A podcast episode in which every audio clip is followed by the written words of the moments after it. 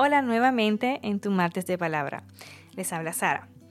Bien, quería compartir con ustedes en Romanos capítulo 1 versículos 16 al 17. ¿Me acompañan por favor? Y dice, porque no me avergüenzo del Evangelio, porque es poder de Dios para salvación a todo aquel que cree, al judío primeramente y también al griego porque en el Evangelio la justicia de Dios se revela por fe y para fe, como está escrito, mas el justo por la fe vivirá. Son palabras mayores, hermanos. No avergonzarnos del Evangelio a veces nos pone en aprietos con otras personas o con otros seres, ¿verdad? Personas que no creen en la palabra y toman todo muy personal y a veces se ponen muy agresivos.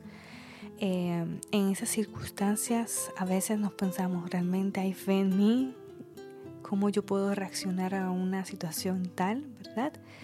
Y si nos preparamos, si nos mantenemos en la palabra constantemente y permitiendo a ese Espíritu Santo realmente obrar en nuestras vidas, vamos a poder tener esa arma que es la palabra de Dios y ese corazón que el Espíritu Santo va a preparar para recibir estos golpes y para enfrentar y ser valientes sin avergonzarnos nunca del Evangelio. Es algo hermoso que nosotros tenemos, que es el poder de Dios en nuestras vidas. Porque avergonzarnos de eso, ¿verdad? Que Dios nos ayude en cada paso que demos todo lo tiene nuestra vida, cada decisión, cada pensamiento sea para honrarlo y glorificarlo a Él. Dice que el Evangelio es justicia de Dios y se revela por fe y para fe, no solamente a través de la fe que pone Dios en nosotros, sino para que nuestra fe crezca. Mas el justo por la fe vivirá.